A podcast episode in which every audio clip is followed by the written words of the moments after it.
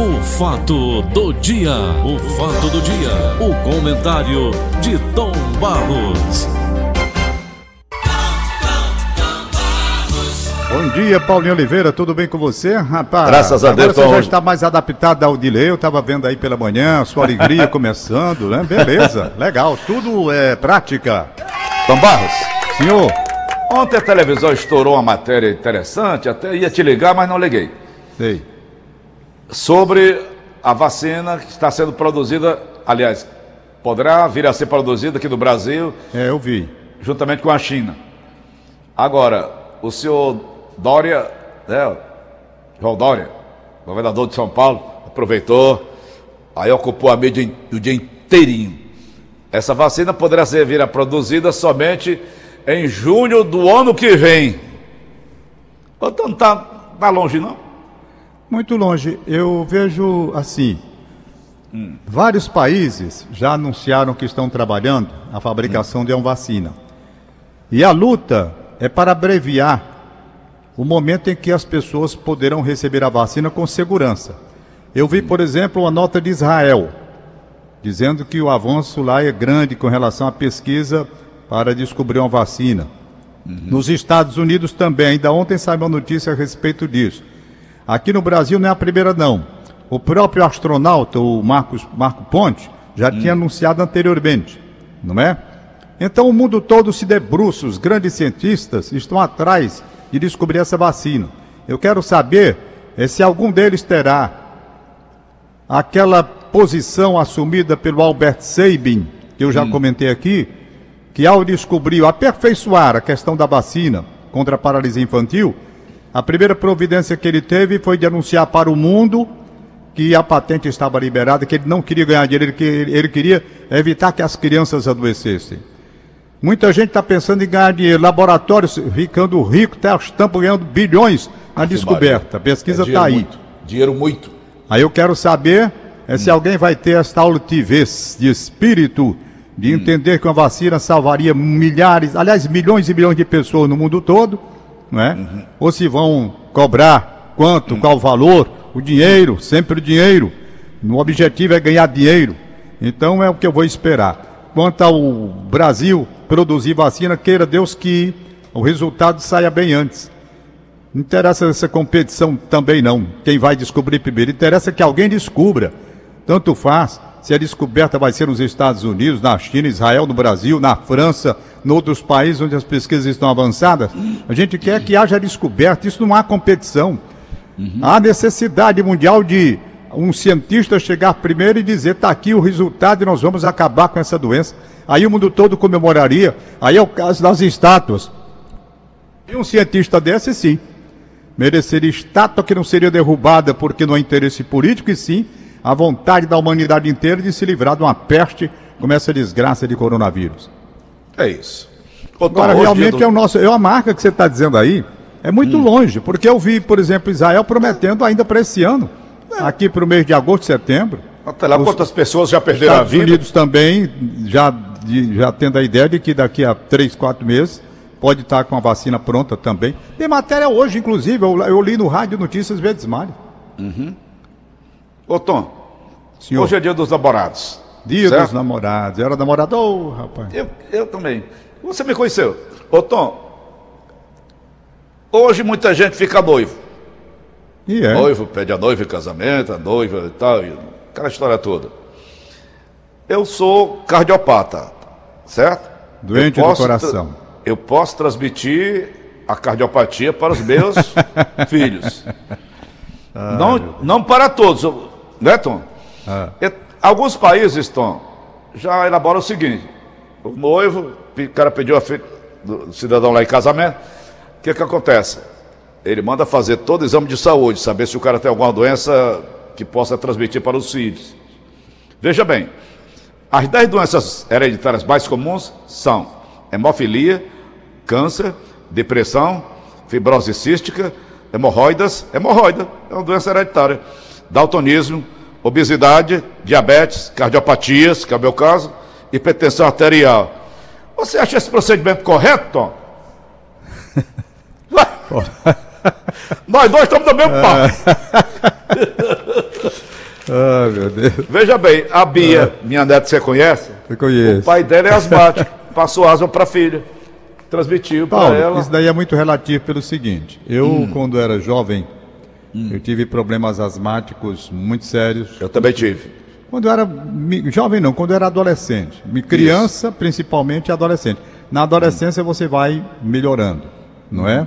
Isso. Então vamos fazer a divisão das coisas para não confundir a galera. Certo. Existe a asma crônica, uhum. que é aquela que você tem continuadamente. Aquela do pio? Do pio? Não, porque a outra também pia. O problema é que uma é alérgica. No meu caso, por exemplo, hum. eu não sou um homem, não posso nem dizer que sou um homem asmático. Eu uhum. sou asmático porque tenho esporadicamente um cansaço, uma coisa assim. Certo. Perfeito?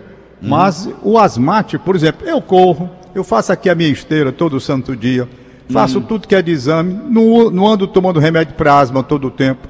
Uhum. Quando aqui acontece de um cansaço vir, orientado uhum. pela Marcel Canter, como sempre fui, aí tomo um desses remédios que hoje são muito bons e pronto. Então, por exemplo, quando pode vir?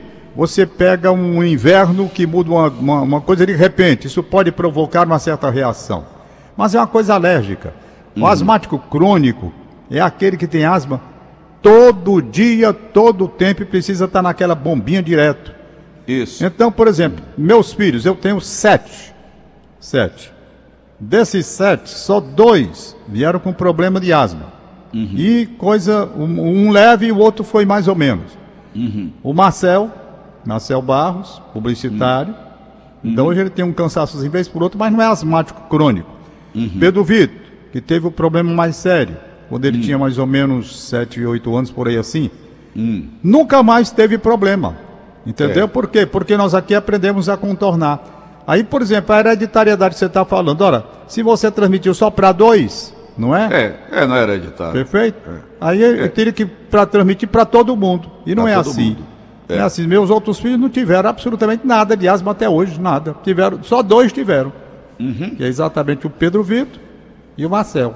Pronto. Ô, o restante não quer saber, não sabe nem o que diabo é asma, graças a Deus. Mas vamos nós. Ô Tom, manchete diário do Nordeste de hoje.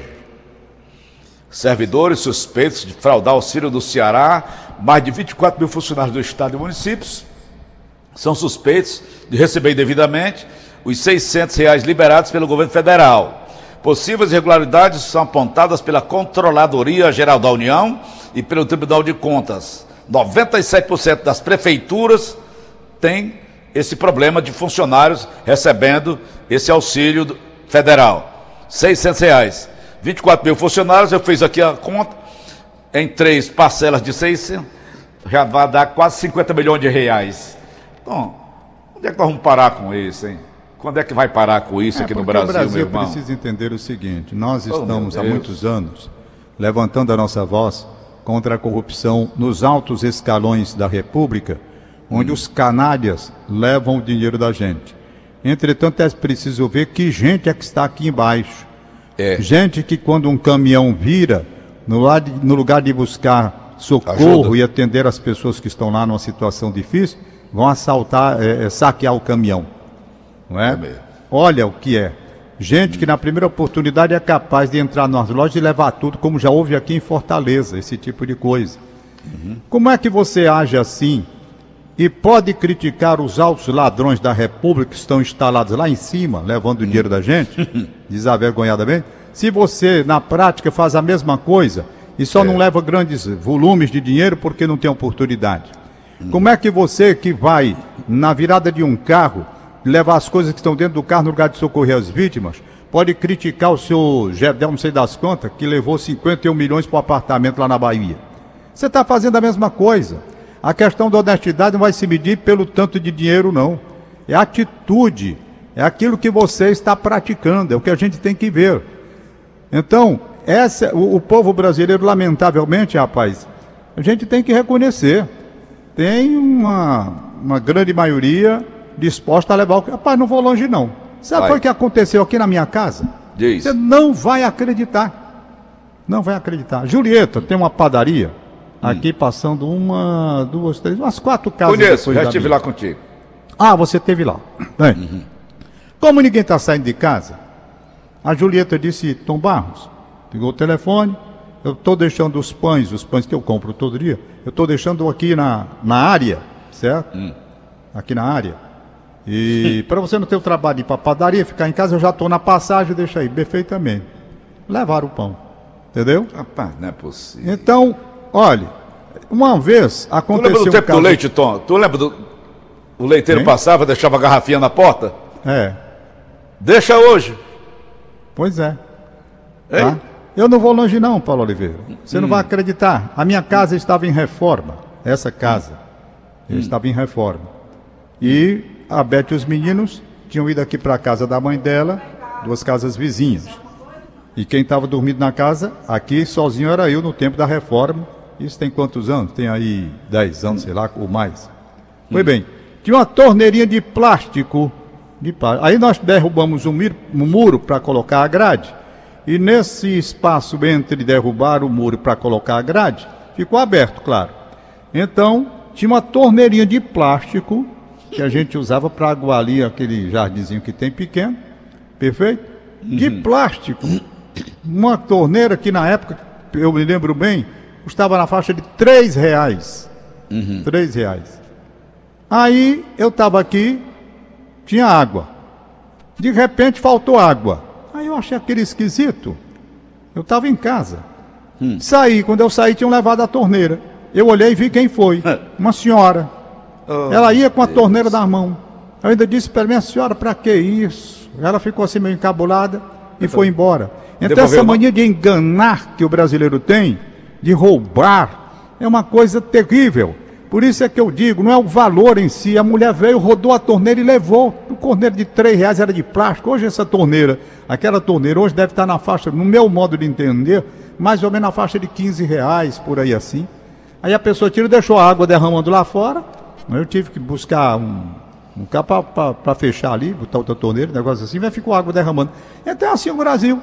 É Assim o Brasil. Lamentável. Parece que o Delfonso Rodrigues já está na linha, o Dudu, se não me falha a memória, eu vi um recado aí. Tá? Opa. Vamos nós? Vamos nós. Alô, alô, Dudu, bom dia.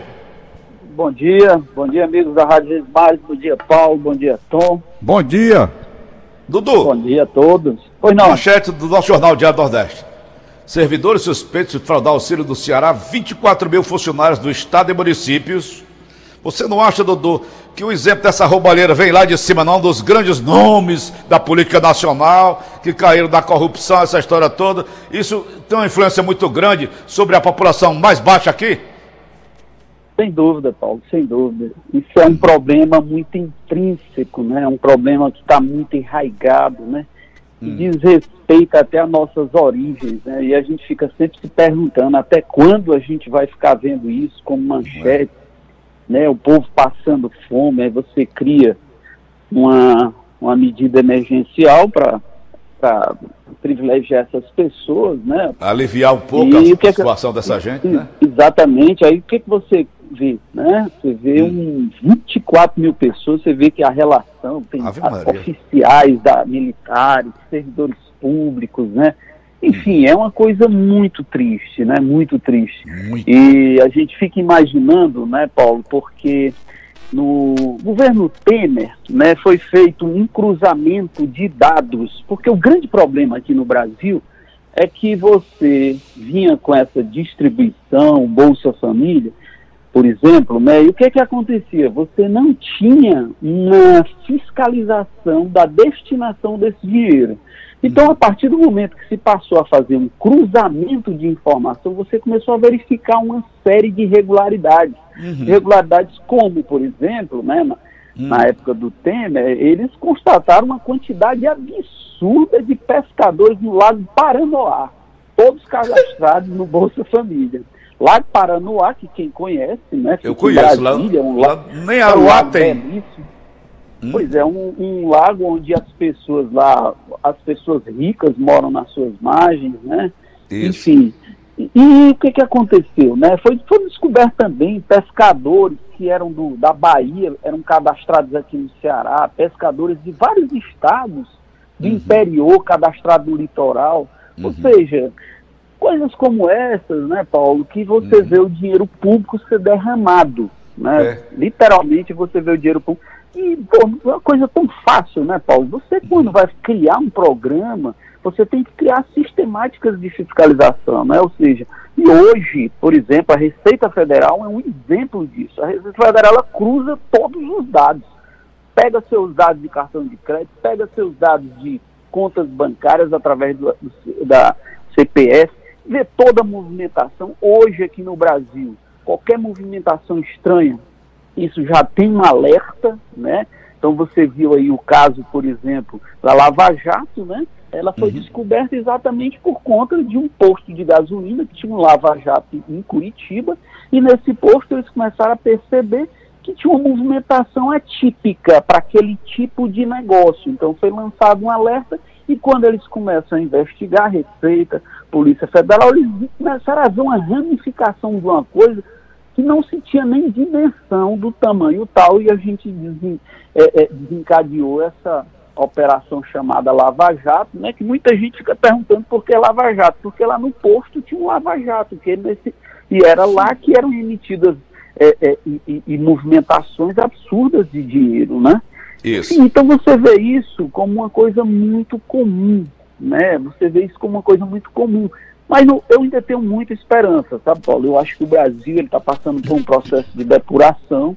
Uhum. Né? Você vê que, em relação a outras nações, o Brasil ele ainda é um país novo, eu diria. Né? Você vê que a Isso. proclamação da República, 1889, né? Então é um país muito recente, a independência do Brasil, né? Uhum. 1822. Então você Dudu. vem. Pois Dudu, não. olha? Mais de 24 mil servidores do Estado e municípios. Esse pessoal todo, esse pessoal todo é identificável? Sim, perfeitamente. Porque o que é que aconteceu? Quando hum. eles começaram a fazer é, uma inspeção, Paulo, é bem simples, basta você cruzar o dado. O levantamento, né? Fizeram o levantamento. Exatamente. Quando você pega o banco de dados e cruza com outro banco de dados, você hum. começa a ver a, coisas atípicas, como, por exemplo, a questão da renda da pessoa, né? Sim. Pessoa que ganha mais de 5 mil reais, pessoa que ganha mais de 10 mil reais recebendo a, a, o benefício, né? Então, isso aí é uma operação simples que eu diria que hoje no mundo no mundo da informática, você pode uhum. fazer isso, né? Uhum. Agora, o que foi que aconteceu? Criaram o programa, né? Foi aquela velocidade para criar o programa e esqueceram, entendeu? De uhum. bater esses dados, de criar um sistema mais rigoroso do ponto de vista da, da inspeção. Fiscalização. Né? Fiscalização. Exatamente. Então, uhum. a, a Caixa Econômica, que era o banco que geriu tudo isso, né? Hum. É um banco que a gente sabe que é um banco público, ele tem as suas carências, suas deficiências, o banco que fechou várias agências nesse, do ano passado para cá. Então você viu o problema que foi para pagar, né? Filas, né? na verdade a gente tinha que ter esse auxílio emergencial feito hum. através de uma rede bancária maior, né? Para que hum. não causasse todos esses tumultos.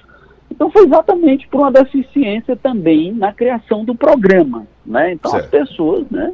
Se aproveitam, vão lá, se cadastram e se colar colou, né? Ô, Dudu. Ô, Dudu. Ontem eu já conversei com o Tom a respeito, circulou no Brasil a informação de que o Brasil poderá produzir a vacina para o coronavírus até junho do, do ano que vem. Eu te pergunto, até lá, quantas pessoas vão morrer dessa desgraça que está aí? Olha, Paulo, isso é uma pergunta que é difícil até a gente responder, porque Não você vê o que está acontecendo na, é, é. nos Estados Unidos, né? Está voltando hum. a uma onda da doença novamente, né? Por quê? Porque a gente teve esses protestos aí, né, nos Estados uhum. Unidos, por causa uhum. da morte. As aglomerações, né? De, né? Exatamente, né? Uhum. De um segurança negro, né? O que foi que aconteceu? Uhum. Isso causou uma comoção no país e, o, e os Estados Unidos eles vêm enfrentando uma onda de protesto. O que foi que aconteceu? os Estados Unidos hoje é o país que tem maior número de casos no mundo, né? E eles já vinham controlando, eu diria, né, a doença quando as pessoas vão para a rua, aglomeram, aí explode novamente o número de casos. Então, é. Paulo, as pessoas têm que entender hum. que enquanto não houver vacina, enquanto não houver remédio, a gente vai ter que ter várias restrições em relação à nossa vida. Isso é fato. A gente não pode viver em, em lugares com aglomerações, a gente tem que evitar é, os lugares onde você percebe que circulam muitas pessoas, Então, isso tem que ser evitado. Né? Você tem que continuar usando a máscara, os cuidados com a higiene, lavar as mãos com sabão, uhum. com, usar o álcool em gel, evitar o contato no nariz, evitar o contato com a boca, nos olhos, entendeu? Uhum. Enfim, todos esses cuidados que são fundamentais. Então, essa vacina aí que estão anunciando na China, na Inglaterra também estão dizendo que estão numa fase bem avançada, né? Nos Estados Unidos também estão numa, estão numa fase bem avançada. Então, é, inclusive os laboratórios ingleses e, os laboratórios, e o laboratório norte-americano, eles dizem que até o final do ano a vacina sai. Hum. Né? Então, isso é fato. Então, eles dizem, inclusive lá na Inglaterra, eles já estão produzindo em larga escala, nos Estados Unidos já começaram a produzir, porque eles entendem que os testes né, foram muito positivos, né, as fases de testes, né? Uhum. Enfim, e a gente espera e a gente sonha com esse dia, né? Para que a gente possa voltar, eu não diria a uma normalidade, mas que a gente possa a voltar a circular mais pelos ambientes, pelos certo. lugares públicos, Entendi. né? Porque enquanto isso é restrição. Uhum. Ô, Beleza. Dudu. Eu, Ô, eu, eu, volto quando? Eu volto quando para o estúdio? Olha aí. Olha, Paulo, eu lhe aconselho que até essa situação permanecer, eu acho que toda prudência é necessária. Toda Tudo prudência bem. a gente tem que ter. Dudu, antes de sair do ar, Dudu, apenas um detalhe, viu, Paulo? Oi. É que vocês falaram nos 24 mil e tantos servidores aí, esse pessoal que recebeu auxílio emergencial, hum. mas é bom que fique bem claro também, esse pessoal vai ser notificado, hum. já identificado, hum. vai ter que trazer o dinheiro de volta, uhum. e sendo também feita uma advertência de que houve o cometimento de crime de falsidade ideológica, estelionato, isso. essas coisas. E as pessoas estão pensando que isso vai ficar como se nada tivesse acontecido. Não vai. Eu, pelo menos o governo está calculando que no prazo de três semanas, quatro semanas, esse dinheiro esteja de volta. Porque as uhum. pessoas foram identificadas e vão ser reservadamente chamadas, vem cá, meu filho. Você recebeu indevidamente a quantia, né? Para não haver maiores complicações, vamos devolver a grana hum. e evitar até um problema mais Sim. sério, entendeu? Apenas esse detalhe. Muita gente entra numa situação dessa imaginando que pelo volume de pessoas envolvidas, ela vai conseguir escapar sem ser percebida. Não foi. O número é grande, todos já identificados, é bom que fique bem claro, viu, Dudu? Exatamente, exatamente. Paulinho, olha só a curiosidade dessa doença, né? Como é hum. triste, né? Tudo hum. que a gente está vivenciando hoje.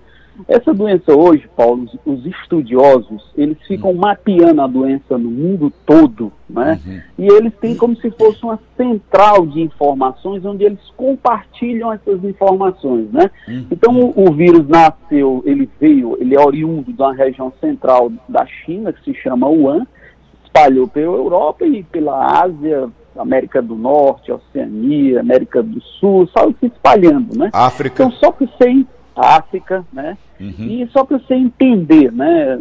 Aqui no uhum. Brasil, na USP, né, em São Paulo, na Universidade de São Paulo, eles estão estudando com muito afinco ali a, a doença, né? E uhum. eles já entenderam, eles já chegaram a uma conclusão de que aqui no Brasil já existem 30 espécies, né? ou seja, 30 mutações desse vírus. Né? Então, é uma doença realmente muito, muito, muito é, é, é nova. Né? Traçoeira, traiçoeira, né, velho? Traiçoeira, e por ser uma doença recente, você está em, em, em fase de estudos. Então, Lá, o, o, o, vírus que saiu de Wuhan, na China, ele saiu se dispersando e ele sai criando mutações, porque isso é uma característica do vírus, né? O vírus, ele é estudado há muitos anos e como tal, né, a gente sabe, você desse instante estava falando dessa questão da, da, da, das descendências, né, das... Hereditariedade. Da, do, do, das hereditariedades, né? Enfim, uhum. isso é uma coisa que, a, que o mundo estuda, Paulo, desde o final do século XIX, né? Essa uhum. bagagem que a gente tem, que a gente chama de DNA, né? O ácido desoxirribonucleico, são, isso é como se fosse um carimbo que a gente carrega, né? E que você vem estudando isso há milhares de anos para descobrir, inclusive, a questão dos vírus e a vida também, né? Do ser humano, né?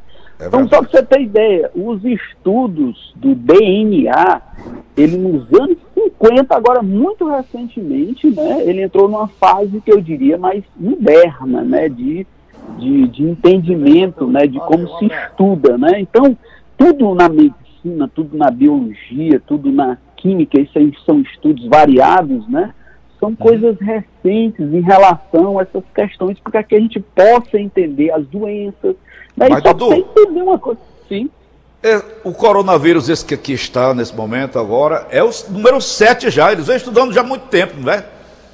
Exatamente. Ele, é, ele vem dos anos, ele inclusive vem dos anos 60, né, Paulo? Dos anos Olha 60. Aí. É quando descobriram, uhum. é, quando descobriram, né? Uhum. E a gente tem que entender também, Paulo, que a pessoa pergunta, por que, que esse vírus é tão nocivo? Porque ele veio do mundo animal. Ele veio do é. mundo animal. O bicho, o bicho, na verdade, ele é completamente diferente do ser humano, porque o ser humano ele é acostumado com alguns tipos de bactérias e vírus, ou seja, ele tem como combater, ele tem anticorpos.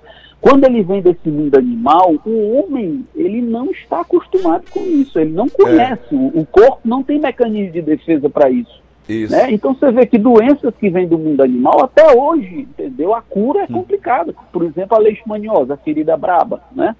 É. Então tudo é muito. O mundo animal é uma coisa, a gente tem a bubônica, a bubônica essa... vem do rato. Bubônica, exatamente, hum. né? Então são hum. doenças assim extremamente perigosas, né? Porque São. vem de um habitat diferente do nosso. Uhum. É, isso é um perigo, né? Isso é um perigo muito grande. É verdade. Senta de ferro, Dudu? Perfeitamente. Perfeitamente. Volta quando? Eu volto dia 23. 23, festa de São João, Isso. aniversário da minha esposa. Perfeitamente. Daí o nome dela, Joana. Perfeito. Que vem de São João, né? É, é isso. Tá bom, Dudu. Boas férias. Obrigado. Um abraço a todos. Um abraço. Tom Barros. Senhor. Finalizando. Aniversários? É, vamos para os aniversários aí do dia. Olha aí, Tom. E... Rombo pode chegar a 16 milhões de reais. O quê? Fraude milionária, CGU e TCA e Vertigo. Possível fraude milionária. Está saindo aí na TV Vez Barça. Mas vamos nós. Bom, vamos lá. Tem a investigar. O que eu digo hoje, Paulo, nós Rapaz, temos é um processo de acompanhamento é. muito interessante. E essas pessoas, por exemplo, que vão se envolver em fraudes. Ô, Tom, tipificando, em... Tom Barros, só um minutinho, é. você que é advogado, tipi, é, tipificando juridicamente, esse pessoal pode ser preso? Rapaz, a, a, punição não vai levar à prisão, não, sabe? É pequena. Nem, nem cadeia é tem para tanta gente. Né? Agora, agora, de qualquer forma, você pode pegar um processo, é uma coisa extremamente chato. Chata, né? Nem do é. mais fica com o um nome sujo, né? Isso. É um negócio de ter uma série de desdobramentos ruins. A uhum. prática do crime, Paulo, é uma coisa que não traz. Eu tinha até aquele programa, O Crime Não Compensa, não uhum. traz absolutamente benefício nenhum para o ser humano. Nada.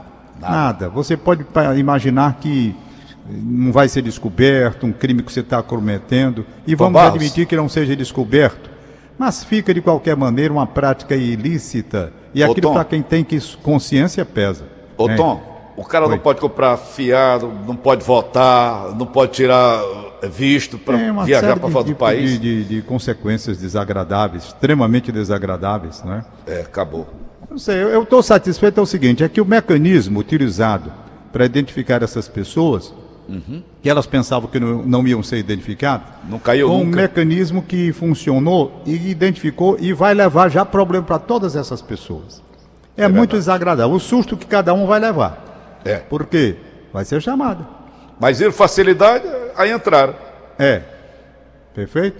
Meu então, Deus é um céu. assunto muito interessante que a gente tem que muito. verificar na hora de as pessoas se habilitarem para receber indevidamente dinheiros que são jogados para atender uma situação de desespero, de, de, de, fome, emergencial, entra aquela pessoa que não está precisando para levar o dinheiro. Que é coisa verdade. absurda. É isso que eu digo, rapaz, é a questão da consciência que eu acabei de falar com você. Esse tipo Essa de coisa do brasileiro. Tem. Né? Já derrubou vereador aqui em Fortaleza. Já. Não foi? Já.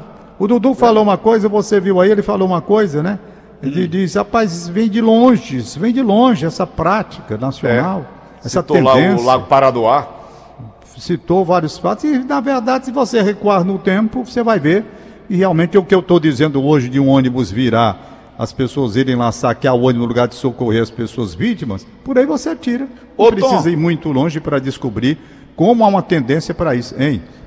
Olhando aqui no tempo, no retrovisor, Sim. o TAS, quando assumiu o governo pela primeira vez aqui do estado do Ceará, chamou 32 mil pessoas para o trabalho, tinha nego morando fora do país, recebendo É, dinheiro do que no governo do estado. O estado pobre, ferrado que nem o nosso. É verdade. É verdade? Existia isso, existia. Na época ele acabou. Acabou com isso, de uma canetada só. ver. Hein? Foi. De uma Foi canetada foi. só. Tá. Acabou. Então Hum. existia mesmo isso. Uhum. Paulinho, vamos aqui. É o seguinte: nosso programa de domingo, Pois não. Conversa com o Tom. O homenageado de domingo vai ser o saudoso Irapuã Lima, de quem o nosso querido Ivens Dias Branco era Gostava. admirador, mas muito admirador mesmo. Sabe? O Ivens Dias Branco, rapaz, contando para mim a admiração que tinha pelo Irapuã Lima, pela maneira como ele se comportava. Sabe, era uma coisa incrível. Tanto assim que ele guarda, o, o grupo Dias Branco guarda, lá no museu, que eles têm um pequeno museu na fábrica do Eusébio, as gravações do Irapuã Lima e o próprio Ives foi que me, foi que me mostrou, entendeu? Muito querido Irapuã, muito querido mesmo. E amanhã, o Tem Roberto? Ribeiro. Hein? Tem áudio dele? Não, tem áudio lá na fábrica, mas eu vou Aquele dia que ele conseguir. estava lá, na, Ô, Tom, estava lá no apartamento do Ives, ele contando que o Irapuã Lima era sabido. Ele entrou no avião, viu o Ives, né? Aí cantou, macarrão, fortaleza. Aí entrou a dona Yolanda Queiroz, de água mineral em Dayá. O Irapuã Lima ele gravou os primeiros comerciais da fábrica Fortaleza. Foi. E lá na- no museu eles guardaram todos. Era a voz dele, era? Tem na voz dele também. Eles guardaram lá. E eu Hum. Você vi tem? o próprio Ives me mostrou, hein? Você tem para domingo? Não, domingo eu vou ver se consigo ainda. Já tem uma gravação feita pelo Roberto Ribeiro, Hum. contando a história do Irapuã, muito bonita. O Irapuã era muito inteligente, para você ter uma ideia. Ele era tinha na publicitário, casa né, dele. na verdade, né, Tom? Hein? Ele era publicitário, na verdade. Era, era um comunicador, né, Paulo? Foi um grande comunicador, né? Um grande comunicador.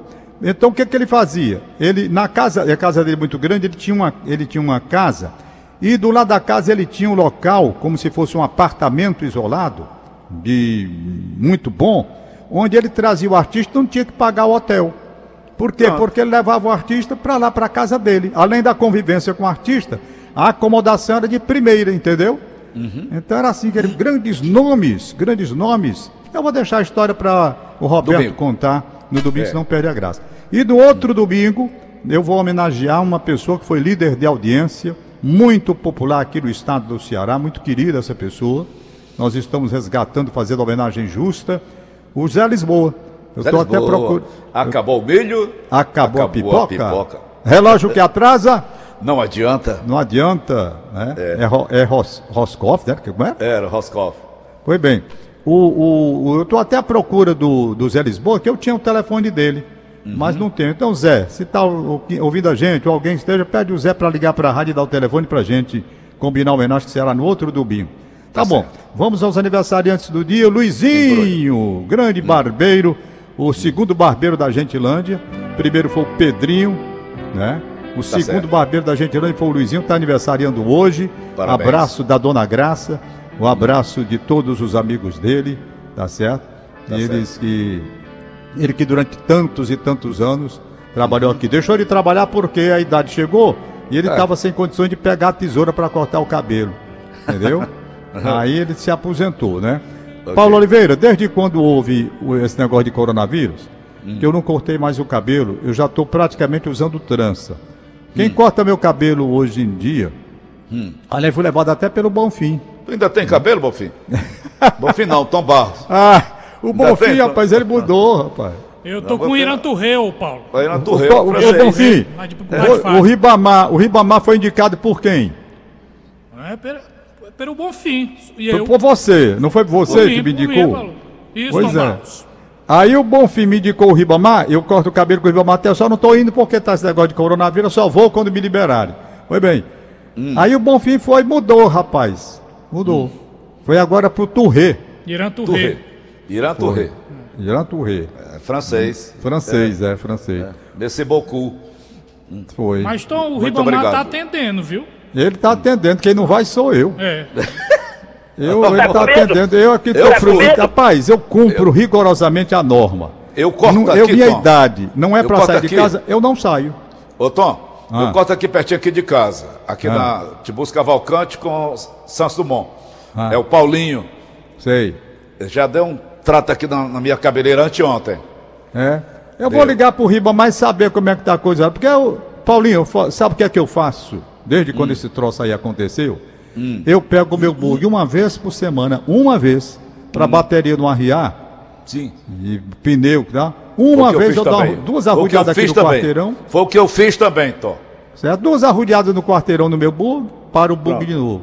Outra semana, um, uns sete dias depois, de novo, acelerada, gasolina, para de deixa ali. É o que eu estou fazendo. Eu vou pensar agora até em cortar o cabelo, já Pronto. que o Ribamar está atendendo, o Bonfim está dizendo aí. Né? Tá certo. Então deixa eu mandar meu abraço pro Luizinho, gente muito boa. Um abraço do Augusto, viu, Luizinho? O Augusto ligou Ah. para mim para avisar. Um abraço para você. Tem mais aniversário? Tem, tem aqui o Vai. João Paulo Santos Souza de Belo Horizonte, Sim. Sandra Helena Parente Messejana, Parabéns. Radialista Elias Vieira, o. Ah. Aécio Bastos, todos com um abraço da Inês Cabral. Tá certo. Abraço, meu filho. Ok, Tom. Valeu. Valeu. Até segunda, Tom.